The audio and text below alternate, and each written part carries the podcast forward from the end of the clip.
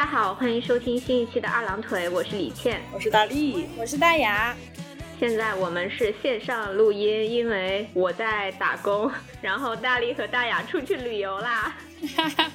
是的，我跟大力现在在大理，在洱海的边上，对，看着美丽的风景，而我只能看着屏幕里糊掉的他俩。我们年后的第一期节目，想要跟大家分享一下我们去年的年度书影音。也会在节目的最后分享一下我们目前的在读在看以及接下来计划进行的摄影音项目。那我们就废话不多说，不影响大雅和大力今天晚上的游玩项目，我们就快点进行我们的第一部分。先跟大家分享一下我们去年的年度书目。我的年度书目我选了一本是《七座空屋》，是一个阿根廷作家。呃，萨曼塔·施维柏林的一个短篇小说集。这个作家他还有另外一本书，可能大家知道的更多一些，叫《真图机》。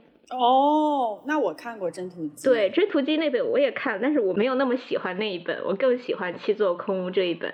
然后这一本是我去年年初读的一本书，呃，里面包含了七个故事。然后这几个故事呢，有一个共同点，如果让我用一个关键词来概括的话。就是出走，我把它列为我的年度书目，是因为我当时看它的时候的那个状态，跟这几个故事里面主人公们的状态太相似了。这本书在当时给了我很大的安慰。我其实也记不太清楚书里面故事的具体的细节，但是印象中这些故事都是在说，嗯，那些被困在现实生活泥潭里的人是怎样通过出走逃离出困境的。然后让我印象比较深刻的那一篇是四十平方厘米，啊，它讲的是一个女人和她的丈夫刚刚搬家到了西班牙，但是他们搬家的那个费用其实是问她婆婆借的。然后他们搬到西班牙之后，他们就和婆婆生活在一个非常狭小的房间里面。当时她就很想要挣到钱，把婆婆的钱还了，然后搬到更大的房子里住。但是在她刚刚搬家的那段时间里面，她没有别的选择，她只能住在那样一个房子里面，跟婆婆待在一起。然后婆婆呢对她很好，平时负责他们的饮食起居，还有各种家务事嘛。她就有一种压力，她在那个房子里面要不停的听她婆婆跟她说很多话。她婆婆很喜欢跟她聊天，呃，虽然她不喜欢听她婆婆说这些东西，但是她又由于她婆婆对她的那种关心和爱护和对她的那种好，而不得不听。她婆婆说，就是那种很很微妙的状态，就是我虽然讨厌你，但是你对我很好，所以我应该承受你的这种啰里啰嗦的这种东西。然后呢，有一天晚上，她婆婆让她出门帮忙买药，她就在她刚刚搬到的那个陌生的城市里面外出买药了，但是在晚上已经找不到营业的药店了。嗯，然后她就在外面的时候，忽然想到她的搬家的那些行李里面有一个箱子。里面就是有一板她婆婆需要的药，但是那个行李还没有来得及从行李寄存处取回家里。她非常清楚的知道自己如果现在去到行李寄存处，找到那个箱子就可以马上回家了。但是她哪里都不想去，她就坐在那里没有迈出任何一步。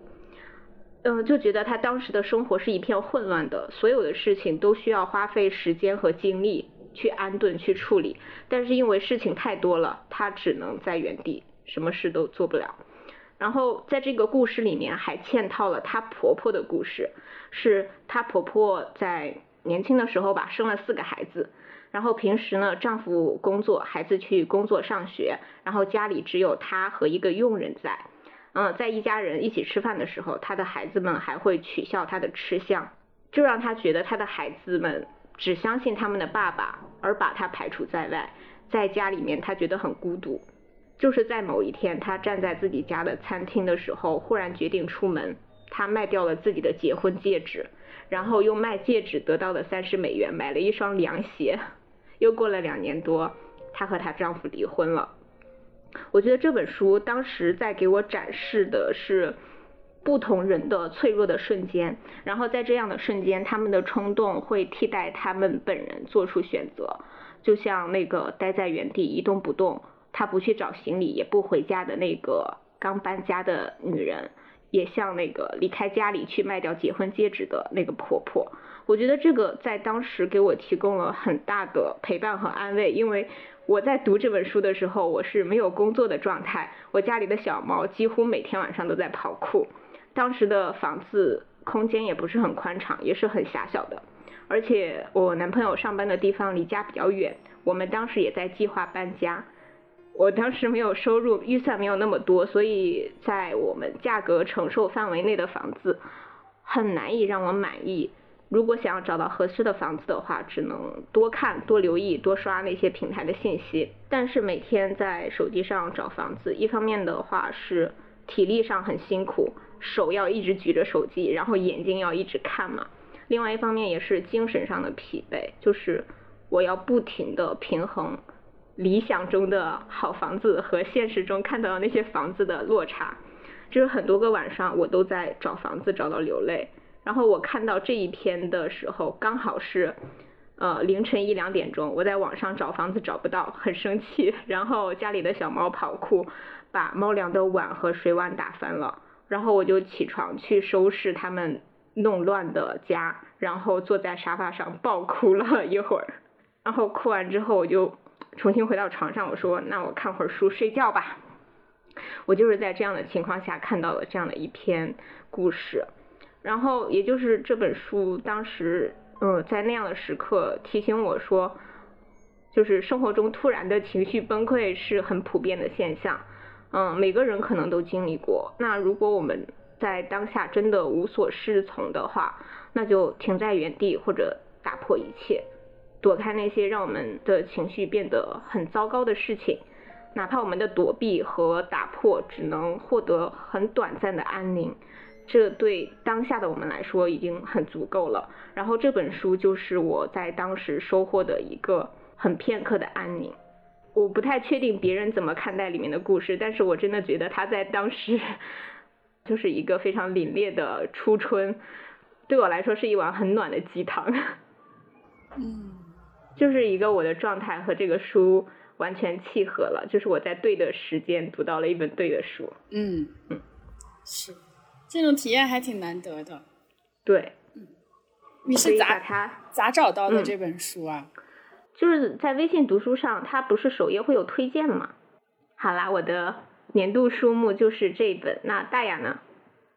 我其实选书有点纠结，因为我不是才录完那个读书报告嘛，就感觉表达欲好像在那个 读书报告里已经用掉了，但我还是啊硬选了一本，就是在。在播客里提一下他的名字的一本书，啊，是刘以畅的《酒徒》这本书，我真的挺喜欢的。反正看的时候会脸上带着笑的那种看它。它是一本意识流的小说，然后讲的是一个现实生活有点失意，然后经常用酒精来麻痹自己，还尚有理想的一个作家的故事。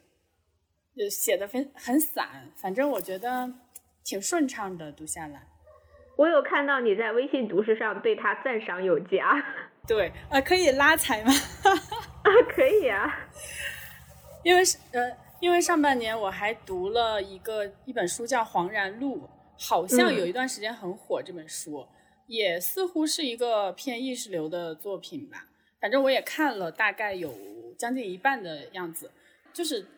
坚持着去看，嗯，怎么说呢？这本书并没有给我带来太过愉快的阅读体验。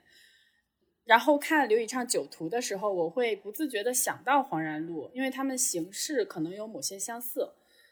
嗯，看的时候我心里就会觉得《酒徒》好看，《黄然录》难看，会有这样的想法。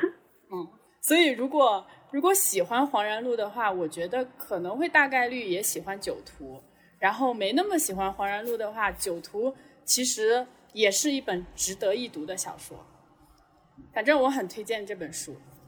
嗯，如果有听众对我的读书报告感兴趣的话，可以去 B 站看我的视频。好的，大雅做的算是二零二二年的读书报告，就是年更的读书 UP 主。对他，他这一期分了上下两两个叫什么？两个视频。啊，对，那对，分了两个视频来分享，然后时长非常感人，希望大家都可以去 B 站看一下。然后如果不知道怎么找到大雅的读书报告的话，可以去我们的 show notes 里面看一下我提供的链接。嗯，是的，希望大家多多捧场，我也会会频繁更新的。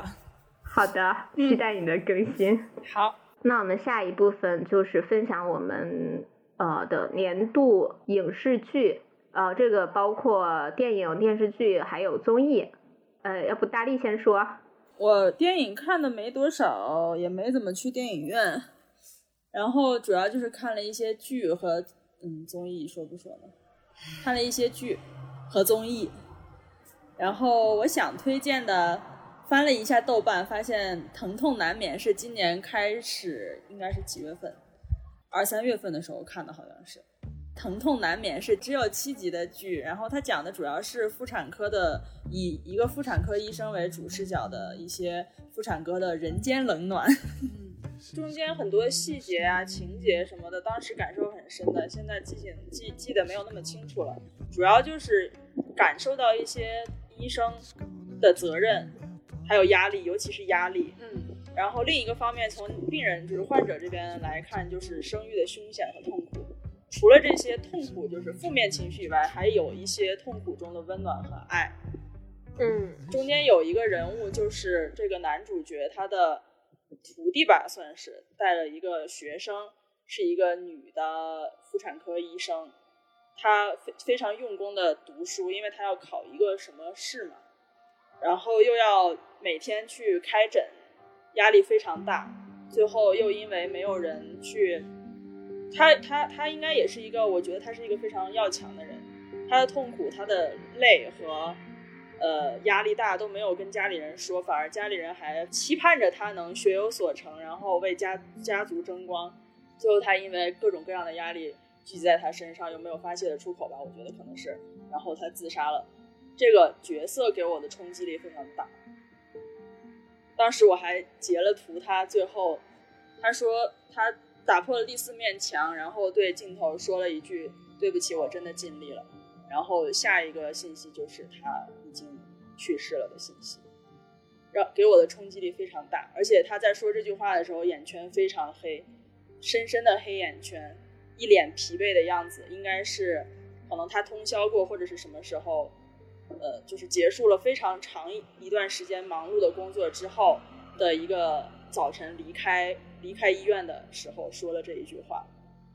哦，其实这剧里面还有男主的一个身份是一个男同性恋，他的这个身份一开始，呃，应该是瞒着家里人，反正就是他这个身份其实也给了他很大的压力，包括他的工作和他的爱人两个两者之间的平衡，就是这部剧里面反正有很多个点吧，一下子说也说不完，而且之后我还甚至。一时冲动买了他的英文原版书，还是等了很长一段时间才拿到手，然而还没有翻开。那我这一个就说完了。因为刚才大雅和大力是在阳台录音，所以风有点大，来自洱海的风声吹响了我们的耳朵，都转起来了呢。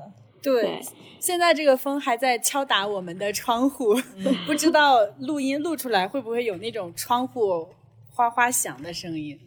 希望听众多担待。对，那大力就继续。对，大力要说第二个推荐的剧集，是我今年在短短一年中又看了两遍的《雍正王朝》。这个《雍正王朝》就是九九年央视出的一部讲雍正的有点正史的一个剧吧，应该也是有原著小说的。嗯，它分两上下两部吧，上上一部是九子夺嫡，下一部是雍正的励志。多少集呀？一共？应该是一共四十集的，哦，那也不是很长，不长的。但是他看了两遍，相当于看了一部《甄嬛传》。哎，也是了。嗯，小的时候看过这部剧，但是印象不是非常深刻，就只记得片头曲，呃，应该是片头曲还是片尾曲，就是刘欢唱的那个。长大了再看，就发现其中令人胆寒的权谋术，然后包括其实看这部剧。呃，还有除了剧集、剧情、演技之外，还有就是弹幕，弹幕上有很多观众们发的一些，也有的是科普了，有的是一些感受吧，一些评论还挺有意思的。然后上半部是九子夺嫡嘛，就是其实看的时候就发现很多东西都非常大，有非常大的学问，比如说皇子们对康熙心思的猜测和迎合。然后康熙的心思就是选择哪一个皇子，什么时机提出，前期怎么制衡各位皇子的关系，都是非常有学问的感觉，让我觉得如果我在这个剧里面半集都活不下去的，就是这种权谋耍心思，感觉和《甄嬛传》又是另外两回事，但都令人胆寒。他们就是谋划的东西可能不太一样，但是对人心的猜测、对人心的拿捏，都非常的。炉火纯青，九子夺嫡其实还是就是阿哥们之间的一些呃斗来斗去，真正在他上位之后，面对的就是很多权臣，呃，包括一些他想要的改革，呃，但是大臣们可能有一些反对的声音吧。后期其实让我觉得 就是更加残酷，就是他没有了一个父亲，呃，相当于是他前期只需要夺得父亲的喜爱。后期就是要如何真正独立面对整个这么大的泱泱大国，然后如何让百姓们过得好，如何面对这些权臣，还要保护自己不会被忽然 逼宫、忽然弄死、忽然就夺掉皇位。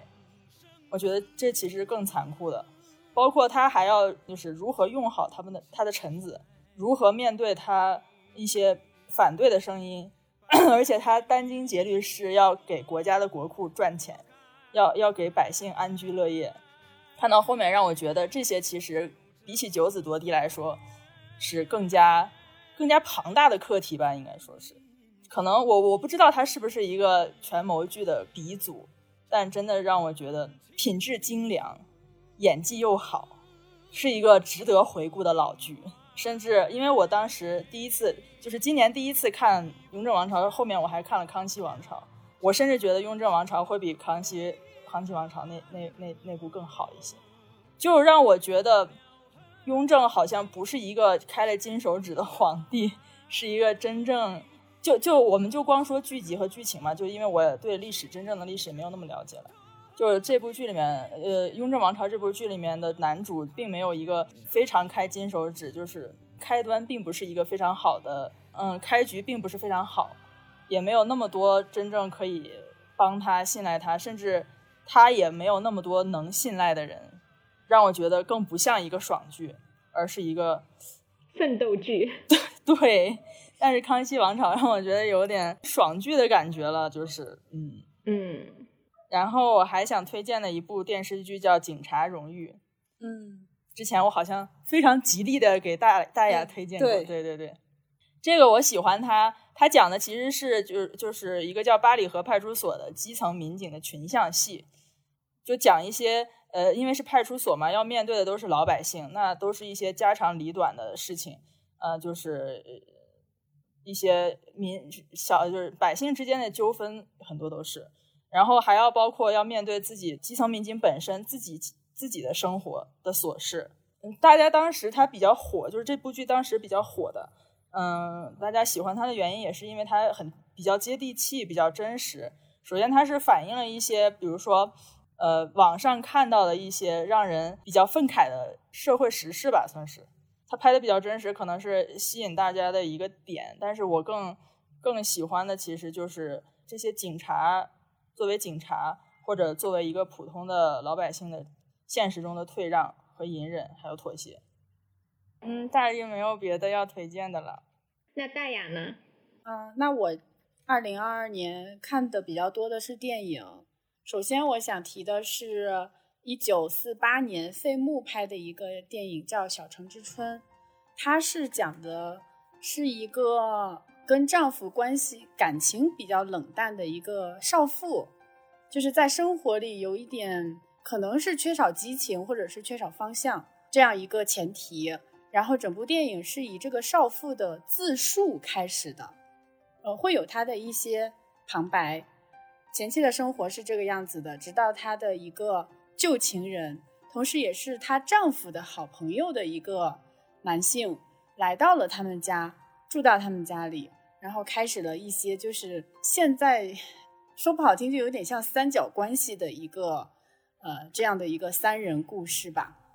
其中又有那个怎么说，这个少妇的老公的妹妹，也就是少妇的小小姑子啊，这个小姑子也喜欢这个旧情人，这样一个比较听起来挺狗血的一个呃电影故事吧。呃，我觉得它难得的一点是费穆把那种非常中国含蓄的那种情怀拍出来了。就虽然故事很狗血，但是他拍的就是那种中国人真实情感的一个状态。嗯，比如说他们真的有感情，但是囿于这种现实的压力，囿于哦你是有老公的，囿于你老公又是我的好朋友，所以。就是这个男的并没有做错事吧，算是这个样子。然后呢，另外一点就是我觉得很难得的是，当时还没有建国嘛，就是刚刚抗战胜利，电影艺术才放开，就是才迎来一个相对宽松的一个创作氛围，就有这样的这么好的一个艺术作品出来，我就觉得非常的棒。另外要提的电影呢？我还准备的挺多的，随便讲吧。要要提的是一个之前给大力推荐过的，是黄建新导演的《黑炮事件》。嗯，我也看了。你看过了？我看过，我看过。嗯，秀琴看了吗？我没看，但是你给我推荐的我看了。哦，那个《关山飞渡》。呃，那个没有看，我看的是那个什么，呃，控方证人。对对对。哦，那个阿加莎改编的那个。呃，对，然后还看了另外一个那个比较老的剧，就是。天涯呀海角，就是那部剧我也看。哦，天呃天涯歌女是吧？哦哦对对对对对。然后说回黑炮事件的话，这部电影就是我觉得他很敢讲，就是嗯啊，我是在去年看的嘛，就感觉这几年都是有一种舆论氛围很收束的一个状态。但是我点开黑炮事件，我发现他竟然讲的是这样一个故事，就觉得呃。就觉得怎么这种故事这么少呀？同时又有一种被规训习惯之后，觉得啊，这种故事竟然还可以在媒体平台上看吗？这这样一个想法。哎，哪一年出的电影？跪着站起来。对，就就是我也在反省，说哦，真是跪习惯了。嗯，反正呃，这部电影的故事讲的是一开头一个一个算是一个国企的。技术人员，他他是一个算是高层的技术人员。这个人比较的木讷吧，不太会人际交往。嗯，他呢去邮局发送了一份电报，这部这份电报大概意思就是，啊，去一个旅馆找一个黑炮。嗯，然后呢，上级就开始调查他，因为发电报的那个女的觉得这个人有问题，因为你这个。显得像是在发暗号或者密语一样。这个发电报的就是电报局的人就举报了他，他就被调查。因为他被调查，啊，那些上级领导觉得他现在该被怀疑。对对，该被怀疑。嗯，本来应该是他去承担的工作，让一个完全不相干、能力完全不及他的人去承担。就是他要帮一个。呃，国外的来这边修，就是国外的这个机器那边，德国的一个工程师要跟那个德国工程师对接，翻译，对，要当翻译，要去做这种专业的东西。但是呢，因为他被怀疑了，就派了一个旅游翻译去做这份专业的事情。同时呢，基层的小领导已经在向上反映说，这个旅游翻译就是不行，一定要让这个人来做的，一定要让这个主角来做的。那更上面的觉得不行。就是一直没有换，嗯，然后最后也是造成了比较大的影响，就比较大损失吧，算是，嗯，感觉好黑色幽默啊，嗯嗯，就是这样，甚至都不幽默，就觉得非常的现实那种感觉，嗯，就是无奈，嗯，呃，除了这个故事，黄建新在那个电影构图上，我觉得特特别的好吧，就特别的讲究平衡，嗯，对称，色彩。反正就特别的考究，这也是我为什么推荐给大力。对，尤其是就是他们每次都要开会来研究这个工程师到底该不该，就如何处理这个工程师的事儿的时候，是在一个会议厅里面，特别白，四周都是白的。嗯，然后会议厅。就是主座正上面的墙上有一个方方的一个钟，很很简洁。嗯嗯非常大，占了一整面墙那个钟。嗯，对，嗯然后没有其他的东西，没有多余的东西，就非常死板。就是电影，不管是视觉来讲，还是整个电影故事来讲，都是一个非常棒的电影。所以就把这个电影也推荐给大家。呃，大雅就推荐这两个是吗？呃，另外一笔带过的电影，我觉得挺棒的。呃，是像两那个盖里奇的《两杆大烟枪》。嗯，我看了这个电影，觉得那个谁呀，《疯狂的石头》那个导演是谁？宁浩，嗯，对，那个电影就简直是个弟弟。他本来就是在致敬的感觉，他就喜欢。呃他宁浩应该就是喜欢盖里奇的。对，虽然他这么说的，但是嗯两部电影那么雷同，毋庸置疑的一个雷同。嗯嗯嗯，那就是个弟弟嘛，反正嗯嗯，所以两杆两杆大烟枪也非常值得看，如果没有人看过的话。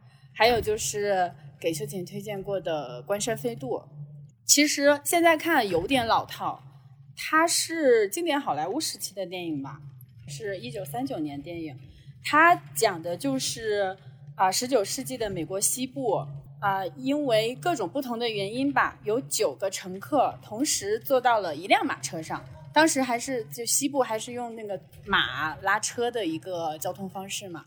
嗯，有一些就是比如说贵族小姐呀，有妓女呀，也有那种镖大镖客呀，啊，然后也有医生，反正就不同职业的人，因为不同的原因坐到这个车上，展开了一些故事，有点像一个公路片，但是它的剧情，呃，剧情结构就是非常的经典的那种，然后几个人的人设也非常的经典，就是如果现在来重新拍这个电影，可能我们会觉得啊有点老套了，但是放置在那个年代去看，会觉得真的有酣畅淋漓的感觉。他讲的非常的透这个故事，然后也是大团圆的结局，嗯，总之就很好这个电影。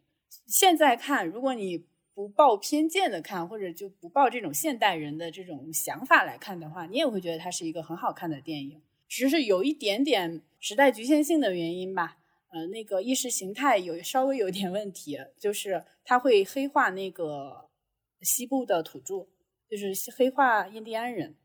弹幕弹幕说这个电影是抗印神剧，对，他他会呃会把那个印第安人弄成一个破坏者、一个侵略者、一个攻击的，就是野蛮的、不开化的一个群体。但是并没有特别夸大吧，算是。你你说的时候，我忽然想到，我好像看了这部剧，这个电影，但是我没有看完，我看了开头，因为，哎，我怎么说呢，我我被这种高清给惯坏了，我看那种哦很老的剧，哦我有的会候会有点看不下去，而且那个声音也没有很清晰，会让我，我觉得可能也也也是那个字幕的原因，让我没有马上进入到状态，我就看到一半就关了那个。嗯，我前期会因为认不清人而有点那个啥，就觉得有点对代入不进去，因为太太多人了嘛，然后依次出场，等嗯看到差不多前三分之一的部分，你你就已经就不想那些了，就看进嗯。去了那样子。其实我还列了伦敦生活，嗯。嗯，但是我们是有一期节目已经说了这一个了，嗯嗯。只是在这里大家去。听那那一期什么风流飞边俏神父、科学家们唠唠嗑那一期，对我们专门讲了这这个《伦敦嗯生活》这部剧。是的，三个主播都磕到了。呃，还有就是我看了呃《唐朝诡事录》，我觉得也不错。它是讲那种破案的，不是不是人的破案，是它它是标题就是鬼事嘛，嗯就讲了一些有点吓人、有点神神鬼鬼的东西。但呃真正查明原因的话，你会知道是背后有人搞鬼那样子。走进科学。对，唐朝走进科学。嗯 嗯、呃两个男主，尤其是那个年轻演员，我觉得还挺不错的。之前没见过他，反正，但那个剧让我记住了他。嗯、其次就是剧本设计，就是故事的设计也挺好的。嗯，我觉得值得一看吧，就比那些，哎，算了别别别比了。又开始拉踩。又开始拉踩了。反正挺值得一看的。嗯嗯，那要是提就是随便提一提的话，嗯让我看看，我也有一些，嗯，比如说就二零二二年刚开始那个开端，哦，是嗯，，对，就是在公交车上不停循环的那个，二二年的呀，对，二二年一月，感觉好久了，是？吧？对，刚开始你不说都想不起来他。嗯，嗯，然后还有《猎罪图鉴》，好像也还哎不错，我看来着，不错对我看来着，有几集都看哭了。对，里面反映的很多事情也嗯是有点好像紧抓时事还是什么来着，嗯，我记得挺不错的，嗯嗯，然后九号密室出了第第七季还是第八季，反正呃正常发挥就已经非常神的剧了，嗯，嗯嗯，然后我看看还有什么，哦，我还复习了《查理和巧克力工厂》这个电影，哦，嗯，以为我我本来以为我再看会觉得它很幼稚，嗯。但是并没有。虽然它是套着一个童话般的外壳，嗯。但就是故事的内核非常的简单，就是坏孩子是如何被惩罚的，我觉得是这样。嗯，但是说不出来，我又感悟到了什么，就觉得他还挺好看的，并没有很幼稚。他那个主角叫威利万卡是吧？对对对，他那个牙是不是假的呀？就是我拍戏的时问我可能候，贴了瓷片吧。嗯，其实小的时候看，可能是关注一些那些小坏小孩儿、各个熊孩子如何被惩罚，看得很爽嘛。嗯那后面这次好像把关注点更落在威利旺卡本人身上。他本身是一个有点悲剧的人物。哦，对，他因为他的父亲是一个牙医，然后一直都不让他吃巧克力，嗯嗯，然后就跟父亲闹掰了。他长大了之后，专门就开了一个大巨大的巧克力工厂来请孩子参观嘛。然后他的巧克力卖往全国各地啊，什么什么的。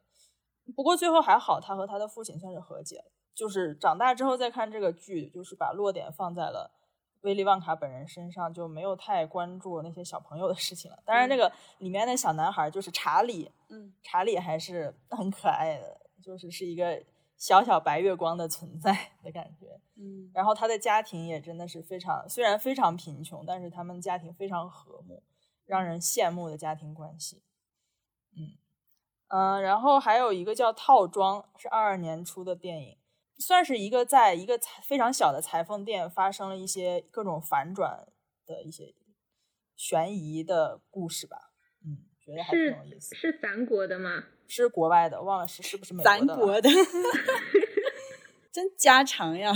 对他，他好像还有一个名字叫，那听着还挺有意思的这部剧，嗯，还可以。这个电影。对，是二二年，是美国的。然后它中文名字里面好像叫“誓不低头”，就这个翻译吧，这这一版翻译跟剧情好像没什么太大的关系，所以我就还管它叫套装吧。对，套装比较好，对，让让我很想看。嗯，对，因为这个裁缝他是主角是个裁缝店嘛，他就是在做套装的。嗯，然后还想提看了《苍兰诀》，这应该是我第一部看的 甜宠不是甜宠，是第一部仙侠，算是？哦对对对对对，甜宠加仙侠吧。我之前没有看过那些仙侠剧，所以嗯给我的冲击非常大，就是让我非常上头。而且我想说，嗯当时我们不是在十月份的时候一起去唱 K 了嘛？对然后那个时候，大力还唱了那个《苍兰诀》的那个主题曲，给我对惊呆了对对，真的非常上头，是真的是差不多上头了两个星期吧。嗯，嗯，看了得有两遍，就是连着看了两遍。就就怎么说呢？吃惯了那种高档货，突然给你来点那种地摊货，然后吃的很开心。啊、然后还看了很多，当时还看了很多 B 站的剪辑，真的是剪剪刀手们都太牛了，各种 CP 大乱斗，嗯，我喜欢看，那就是那个时候也磕 CP 磕的很爽。没啦，没啦，那我再讲我最后一个剧，哦好的，嗯，那就是啾啾。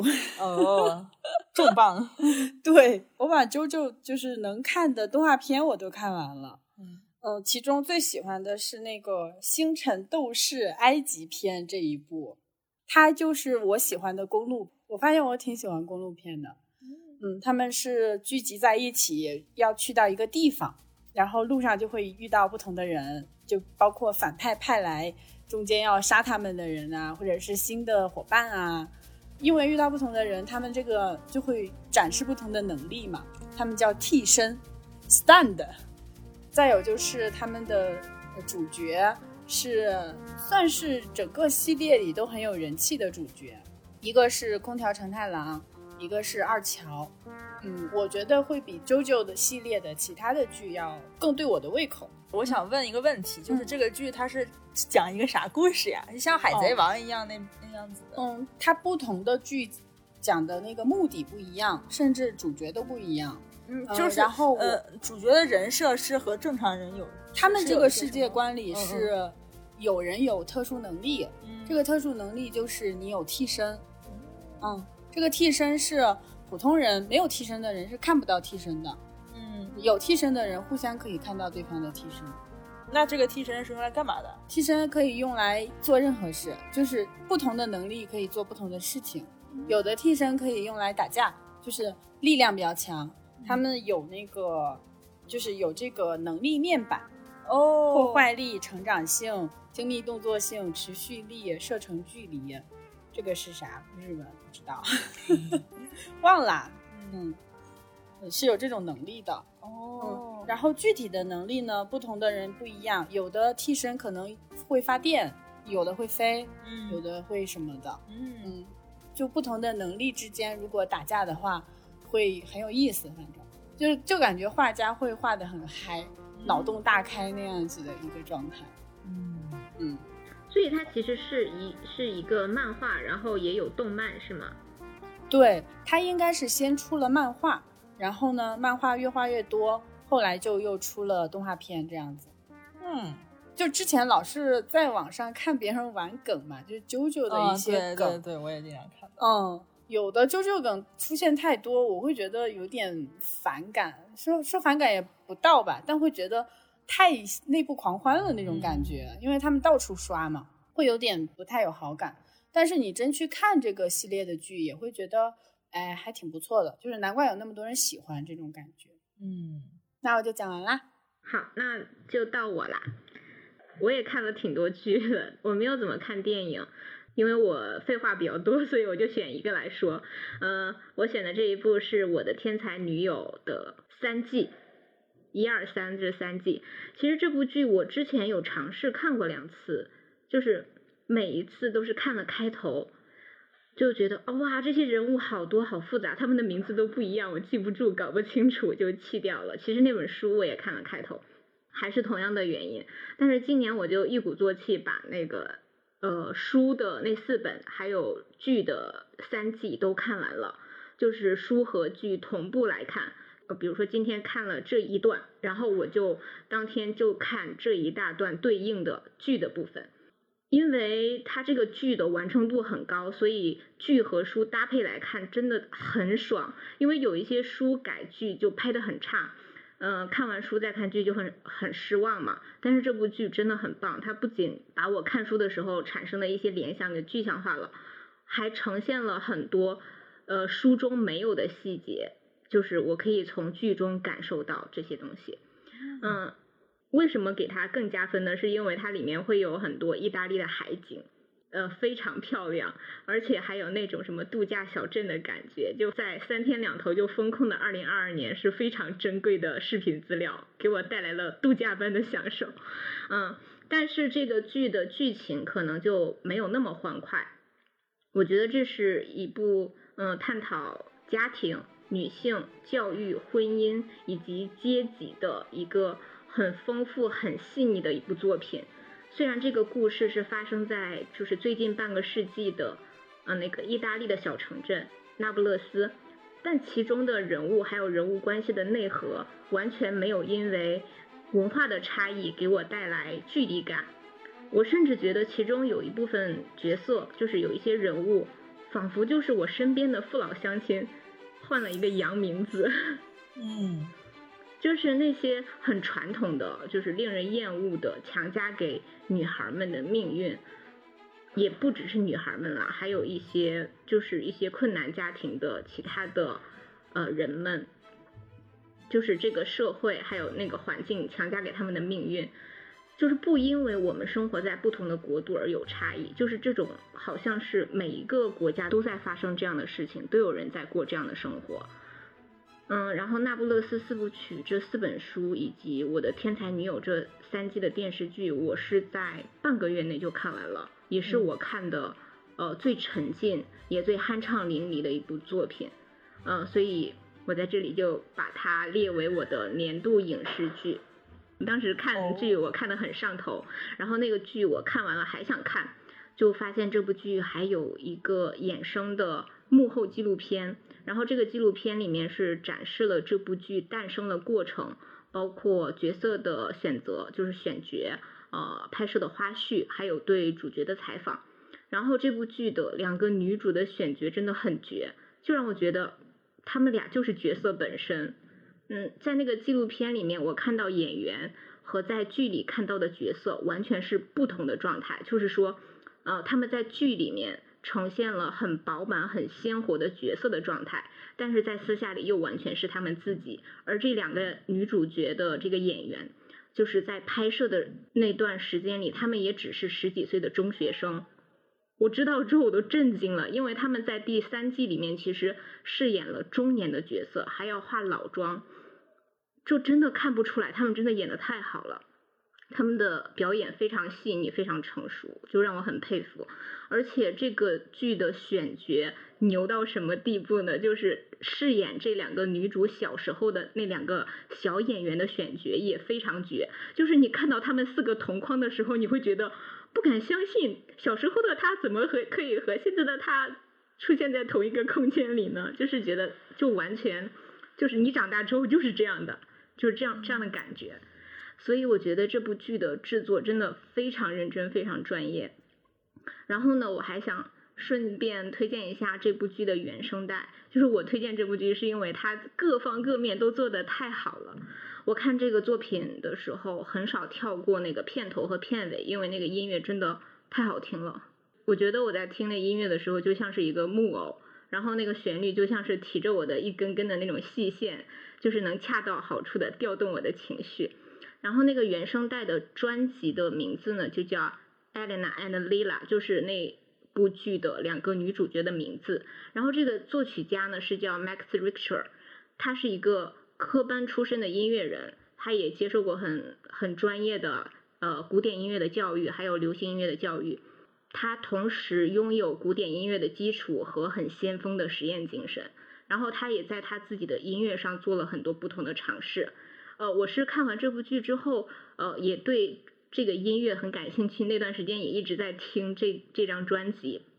后来在听道长的某一期八分的时候，末尾推荐了他的音乐，就马上让我耳朵支棱起来了。然后道长推荐的那个专辑也很有意思，呃，他的那个专辑叫《Sleep》，这个作品呢是这个作曲家他的妻子。和他一起策划的一个项目，因为他的妻子就是，嗯，发现了人在将要进入睡眠的时候，听觉会变得和往常不太一样，嗯，然后在睡眠的时候听到的声音好像也会变成一种非常情绪化的聆听体验，所以当时他们就策划了一个这样的 sleep 的项目，就是让人在睡觉的时候听的音乐，然后这一张专辑时长是八个半小时。也刚好是一场完美睡眠的时长，然后当时他们是找到了一个斯坦福大学的脑科学教授一起合作的，呃，就是想要探讨睡眠的机制，然后这个教授就建议这个音乐的作品最好是让人在听的时候进入到慢波睡眠的状态，就是那种非快速眼动期，就在这种睡眠的时候，我们的睡眠的质量也是比较高的，可以在这个期间可以巩固记忆。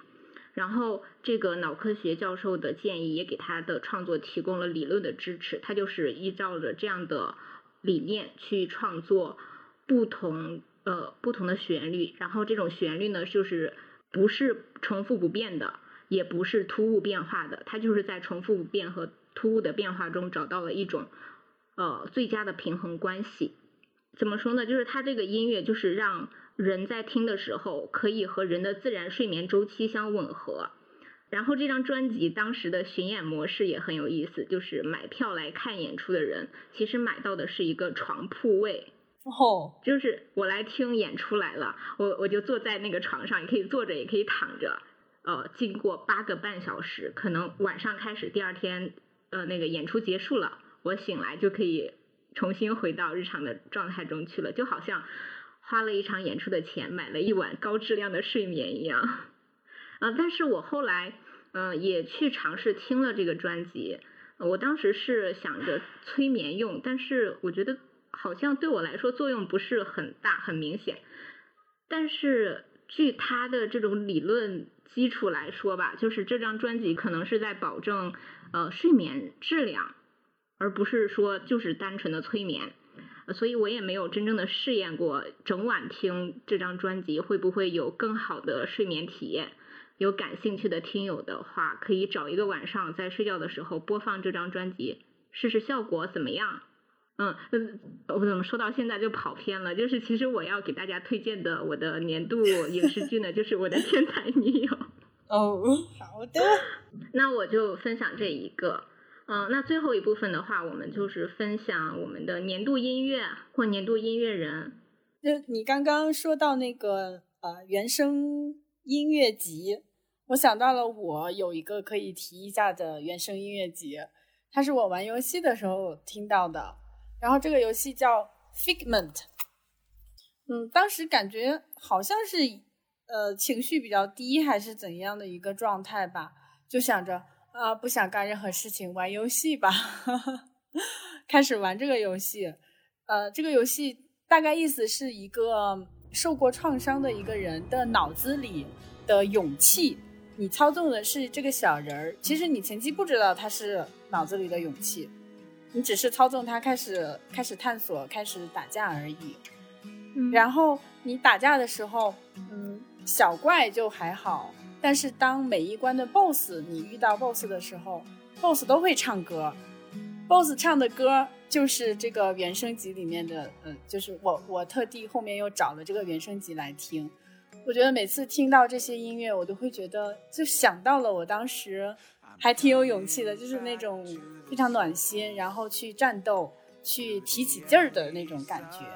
嗯，他们不同的 BOSS 有不同的声音，有什么女高音啊，有男中音啊，反正每一首歌都还挺好听的，背景音乐也很好听，所以我要提一下这个原声集。嗯嗯那大力呢？大力没有什么音乐推荐，不过说起说起游戏倒是有两个。越跑越偏，嗯，我们并没有在说起游戏。但是我没有。那我们要另外。开一个游戏吗？可以啊、我觉得你们俩玩的挺多的，可以专门找一期来分享一下你们玩过的觉得好玩的游戏。那也行吧，那以后再说吧。我没有音乐，我不爱听音乐，我不爱看书，也不爱听音乐。哎，等一下，我们是不是有一期节目里面有，就是大力有提到过他听到 Eason 的那首《孤勇者》的时候，我们还在节目里面放，是去年的事情吗？对啊，一哎，呃应该是吧？听哭然后，然后。这这首歌现在已经变成了一个小学生专用。小学生已经不唱《孤勇者》了，他们唱别的了。啊，是吗？嗯，小学生变得小学生的。潮流变得真快呀、对，而且其实《孤勇者》这首歌本身，我感觉质量还是挺好的。嗯，嗯，那那我就分享一下我的年度音乐。我可能要选的就是一个乐队，是一个美国的乐队，是两个女孩儿组成的，叫 Daisy the Great。呃，我是通过一首大热歌知道的他们，这个歌名叫 Record Player。呃，我第一次听到的是他们和另外一个乐队合作的版本。 I've got a record player that was made in 2014. Dyed my hair blue. It came out a C6 sort of green. I like vintage dresses when they fall just below my knees. I pretend I scraped 然后我在听这首歌的时候就觉得哇，这里面的女女生真的好好听啊！然后我就专门找来了他们的歌来听，才发现这首歌其实就是他们的原创。嗯，然后呃，我就觉得他们的声音特别好听，而且很喜欢听他们的和声。风格的话呢，就是属于民谣流行。嗯，我听他们的歌就很少看歌词，就只是听。真的很好听，声音好听，配器也不是很复杂，就是那种很简单、很小而美的那种音乐。旋律上的话，就是让我很上头，但是一点都不俗气。嗯，我之前还有用过他们的音乐做过我们某期播客的结尾，反正就是好听，大家都去听，去收获纯纯的呃生理上的愉悦和快乐。行，那那我的分享就就是这一个。那我们的去年的年度书影音分享已经结束了，呃，那我们接下来就可以说一下，简单说一下我们目前在看或者在读的作品，嗯然后还有接下来打算要看或者是读的作品。嗯大力先说，要不？我前两天开了一本这刘震云的《一句顶一万句》，想看一看，但是看了一小段吧，算是没有看太多，还没有继续往下看。嗯，计划看的就是之前大雅提到过的那个统川什么谋杀案，嗯，还有他同一个作者的那个。足利女童连续失踪事件。对对对，我想看一下这两本。嗯，然后嗯，春节档的几部电影我都想看一下，看看什么时候等线上或者是去影院都可以看一看。看哦，再看再看有《狂飙》和《三体》啊，《三体》动漫我好像已经放弃了。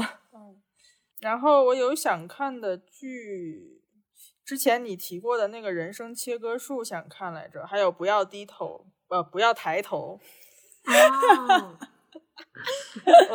我我都有想看。然后我我的那个《风骚律师》，它不是第六季完结了吗？然后我还没有看，因为我一直想把前面全都再过一遍，再看最后第六季，也是计划中要看的。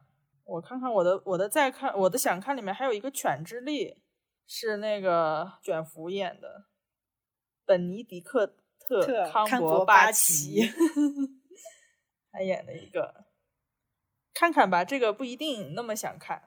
还有一个我加到列表里的叫《危楼渔夫》，是二零一四年的俄罗斯的电视剧。那你怎么可以找到这么多小众的，听起来挺想让人看的电影的电视剧的？就是看一些公众号的推荐啦，哦，他们推荐他讲的让我觉得有兴趣，我就把它记下来。嗯嗯，《怪奇物语》我也该看了，因为二二年出了第四季，我还没有看。前面三季我应该是看过了，但是也也需要复习了，所以这些需要复习的我就一直拖着还没有看。哦，还有前两天大雅说的那个纪录片，不止考古，不止考古，还有之前一个朋友推荐的一个恐怖片叫《纸人回魂》，说还可以，但是不一定那么想看了。嗯，差不多。那大雅呢？我现在看的书呢，呃，应该算是有两本，一本是刘以畅的，另外一本叫我不知道念不念的对，叫对倒或者对道，它是源自邮票上的一个术语，说是一正一道的两个邮票怎么样的一个一一套，反正我也不是很懂，我也不知道这个念倒还是念道，哪个字啊？就正正反颠倒的那个倒。嗯，如果有知道的听众也可以告诉我。嗯，他这本也算是一本有一点点玩结构的一个小说，讲的是一个年轻的女子和一个稍微上年纪的男子的一个故事，但是他们其实并没有交集，就有点像那个邮票一正一倒一那种感觉一样。啊、这个男子就是战争时候从上海到香港的一个人，嗯，这个年轻女子呢，就是香港的本土的一个土著吧，嗯，她关心的可能就是一些幻想，一些以后谈恋爱的事情，然后这个男子就会一直回忆过去，故事很很简单，反正就整个情节很简单，而且好像刘以畅是先写了这个长篇，然后后面又改了，把它改成了一个短篇。这本书里长篇和短篇都有收录。嗯，短篇在结构上会更加的具有对称性，反正也挺好读的。还有就是值得一提的是，呃，那个王家卫的《花样年华》其实是参考了这本书的，《花样年华》里那个周慕云还有张曼玉演的那个角色，他们两个也似乎是有各自的生活的，也有各自的这这种生活轨迹，但是也有一些交集，这样子。反正我现在觉得刘以畅真的很厉害。我也种草了这个，我已经在豆瓣上关注了这个作家。他是已经过世了吗？应该过世了。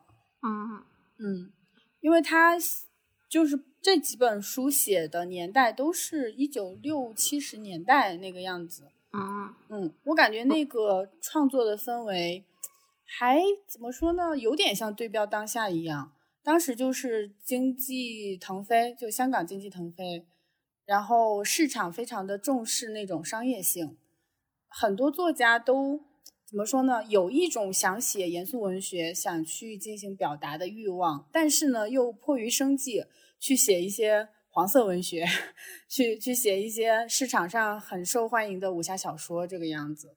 然后刘以畅是，呃，就是在他的作品里也体现了他的这种困于现实，然后又进行一些思考的这种非常，呃，作家的这种探索，作家的这种自我追求吧。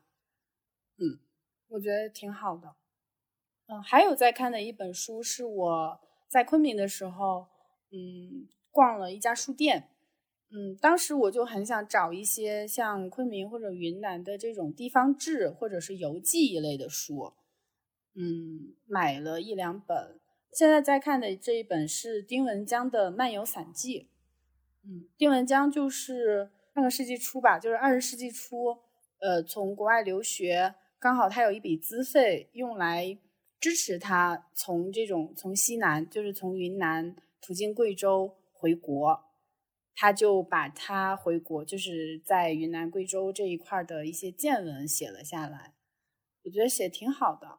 嗯，现在还没有看完，反正还就就感觉看的时候有一种感慨，就是当时他们走路还是要看地图的嘛，但是他也发现了当时市面上流行的地图、主流的地图，其实跟现实的路。跟现实的那些呃介绍是有出入的，甚至出入很大。当时市面上流行的，甚至是雍正年间发行的地图，然后一直都没有修正过。他们赶路也是要住那种非常简陋的、要受蚊虫困扰的一个一个住的店的环境。走路呢，也是如果不想自己走，你要雇那种脚夫帮你提行李，嗯。经费不够的话，你还想做那个，就是让让别人 帮你抬着的话，你要做那种滑杆儿，就有点有点简陋，有点危险那个样子。然后现在想想，只是过去了一百年，一百年以后的今天，我们哇，手机 手机里就有地图，手机里就有导航，然后想吃什么都有，就觉得挺方便的，就感觉变化好快呀。还挺不一样的。其实我觉得这本书带给我们三重感受，就是你一方面惊叹于过去，就是一百年前的人的这种生活，你就感叹他们的生活是有多么的不便，然后又有一种自己现实的感受，然后一方面又会想象再过一百年又会变成什么样。嗯，就是在旅行的时候看这样的书还挺有意思的。是啊，是啊，是啊，完全不一样，反正。嗯。所以现在看的两本书就是这样。那我要接着说剧吗？还是可以呀。现在在看的剧是《狂飙》和《东宫》。东宫 就之前的那个哦，对我都是在补之前的剧，我之前落下太多剧了。然后《警察荣誉》也也准备看，但是还没有看。嗯，《狂飙》是 我跟大力这几天回到酒店就投屏投上，追了十几集了，两个人一起看。我其实是已经看到只剩最后三四集了，对，但是前面还挺好看。一起重新看，是的，又让大力陪我看了一遍。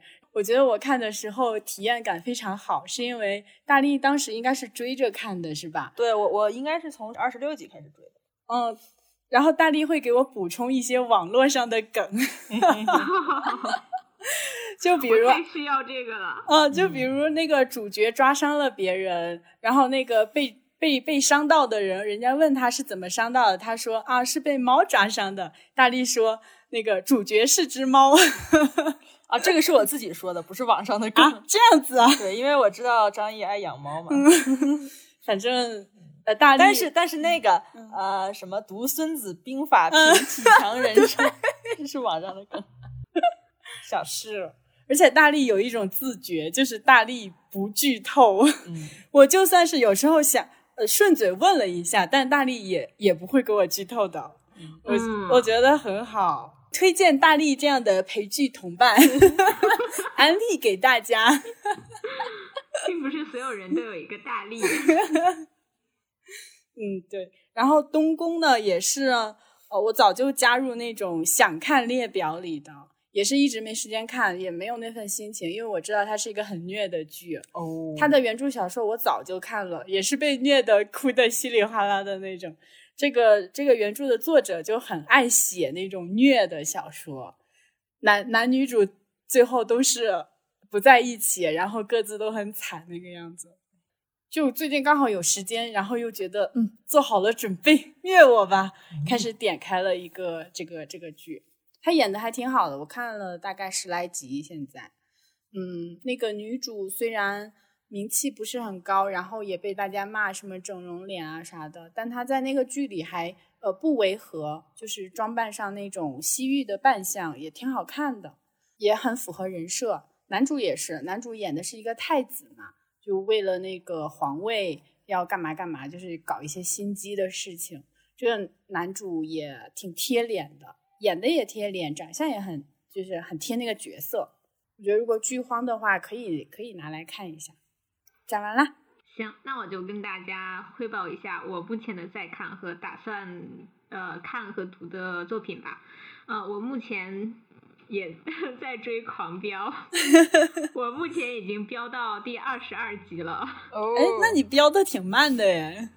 对，因为因为我是在打工嘛，时间不是哦很充足，只有在哦下班的时候才有时间看。嗯，然后另外就是可能大家也都在看的《中国奇谭》，嗯，哦，因为我很喜欢里面的那个叫什么乡村巴士带走了王孩儿和神仙那一集，哦，然后那一集的导演是刘毛宁，我去哦搜了一下他的其他的作品，发现哎他的那个呃画风还有那呃我不知道情节怎么样，但是那个画风就很抓我，我就很吃那一套，呃我就接下来想要看一下他的其他的作品，虽然这种动画的时长都不是很长嘛。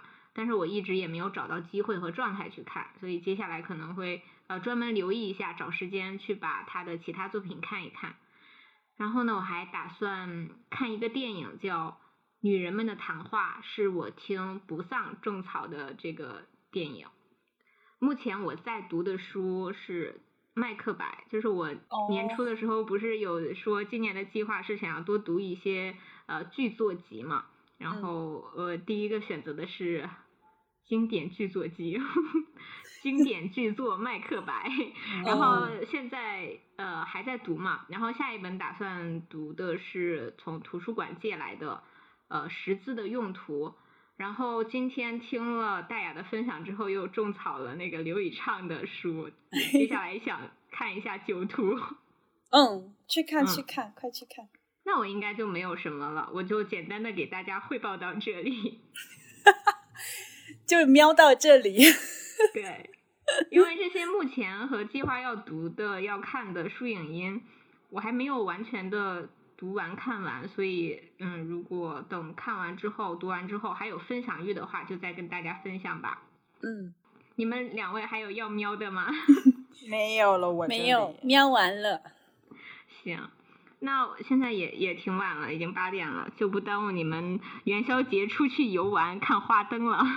那我们今天就先聊到这儿。如果你喜欢我们的节目的话，请不吝点赞、订阅、收藏。如果你想分享你的年度书影音，也欢迎在评论区留言告诉我们。你可以在喜马拉雅、小宇宙、网易云音乐、苹果播客，每次念到这里都会口瓢。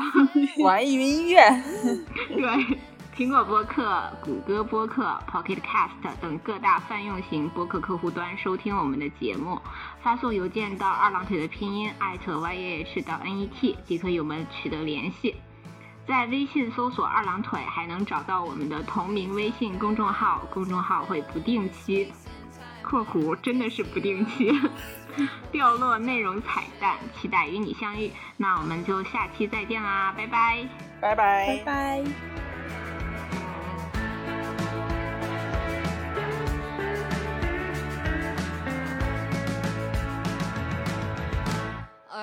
on to me? Am I the villain? Am I just a young